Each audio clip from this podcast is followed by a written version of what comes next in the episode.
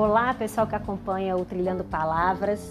Para quem vem aqui toda quarta-feira ouvir um pouquinho de literatura, ouvir crônica, poesia. Para quem vem se embrenhar um pouco nesse universo da escrita, nesse processo de se derramar em papel, em se derramar numa tela em branco. Para quem não me conhece, eu sou Luciana Targina, sou escritora, sou doutoranda também em literatura pela PUC do Rio. Sou cearense, pelo sotaque você vai reconhecer. E há muitos anos, há uns sete anos ou mais um pouco, eu escrevo, escrevo no blog do Paris Só de Ida, toda semana uma crônica nova. E, é, e são elas que eu venho dividir aqui com vocês, para ler para vocês. Tem gente que prefere é, ouvir a voz. Então a crônica dessa semana pareceu uma crônica de autoajuda, que eu não gosto, mas eu costumo dizer que a literatura, que não é de autoajuda, costuma ajudar e muito. Porque os sentimentos, eles são universais. Né? Então, às vezes, você está tá lendo ali um Dom Casmurro, você está lendo Vidas Secas, você está lendo um livro qualquer da Marta Medeiros e você acaba se identificando, encontrando ali aquela sua angústia ali no meio, ou então aquele seu amor, aquela paixão. E você se sente parte, né? E eu acho que na vida poucas coisas são mais é, confortantes do que você se sentir parte. Então vamos lá para a crônica que eu postei ontem no blog do Paris Sodida. Depois quem quiser passa lá www.parissodida.com.br para ler, para se deixar nos comentários que eu vou adorar saber de você. Vamos a ela. Olhe, repare, a vida, ela é muito bonita. Uma manchete dessas em meio a esse pesadelo pode soar até meio naive, bobo, Coisa de menininha que não sabe o que é pegar um ônibus lotado de Covid para ir trabalhar. Não, realmente eu não sei. Mas não é disso que eu quero falar. Apesar de que é preciso falar disso todos os dias. Mas hoje eu me darei a trégua, me darei o direito de me dirigir às sutilezas, a essas entrelinhas, a esses respiros que brotam igual aquelas plantinhas que nascem no meio de uma pedra e você não tem ideia de como foi que dali saiu vida e até acredita em milagre. Mas repare, tem vida bonita em um amor que acaba. Tem vida bonita em reconhecer que, por mais que seja amor, e que talvez por ser esse amor tão grande, não é justo que duas pessoas se machuquem tanto. Não é justo que um não consiga mais vibrar com a alegria do outro. Não é justo tentar ficar em uma história da qual não se faz parte. E aí, onde tudo é dor, tem vida bonita.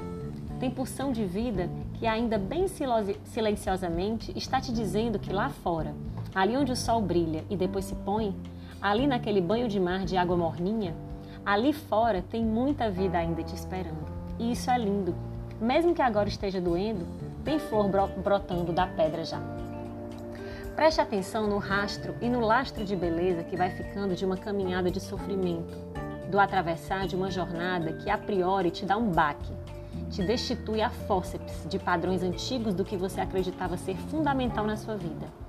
Mas dali, desse novo cenário no qual você nem se reconhece direito, lá está você mesma, meio machucada, mas inteira, encarando a vida de frente, com a faca nos dentes, com um ar de ok, posso até estar em batalha, mas a guerra está ganha. Você começa até a pensar no que dali é preciso tirar de lição para continuar esse caminhar tão massa que é a vida. No final, o que é carcaça a gente recupera. Nossa natureza humana é muito forte. Mas mais bonito ainda é a criatura que renasce disso tudo. Naquele domingo, lembra? Chato, melancólico, confinado, você borocochô, chateada porque a pandemia cancelou seu futuro? Pois é, sem ter com que se distrair de si, você garra num livro e um trecho te fala de maternidade e do quão é puxada essa tarefa que se escolhe para a vida. E você se identifica e se sente acolhida e se sente parte de um mundo que não está estampado nas propagandas. Sendo que você nunca quis mesmo fazer parte de comercial de margarina, você não está sozinha. E isso é colo, e isso é lindo. Atine para os sublimes momentos mais corriqueiros. Seu pai põe Edith Piaf e vocês ficam exclamando como aquilo é lindo demais e que vida sofrida ela teve. E vocês começam a divagar sobre música, sobre a vida. Depois rola Beatles e você e seu pai descobrem que sua mãe, mulher, era bitomaníaca e sabe todas, e canta e dança e relembra da juventude dela. E no meio daquela saudade dos, dos que não estamos podendo ver, e isso é de doer, vocês riem e reavivam arquivos do afeto e uma esperança de futuro, incerto, mas futuro. Fazem até planos de viajar quando o corona se cansar. Se a gente olhar bem, vai ter sempre algo de bom acontecendo, mesmo no meio do caos. Desse buraco em que nos encontramos, cavado dentro de cada um. No meio dessa angústia toda, tem coisa bonita acontecendo. Eu não fico tentando me apegar a elas, até porque eu não consigo ser essa poliana e acho chato isso de ver coisa boa em tudo. Como bem disse Ariano Suassuna, o otimista é um tolo. Mas fechar os olhos para elas e não criar condições para que elas brotem é perder tempo, é perder vida. Como bem disse Ariano Suassuna, o pessimista é um chato. E ainda que o tempo tenha parado e que vivamos nesse looping de sexta-feira que promete e não entrega, mesmo assim tem vida.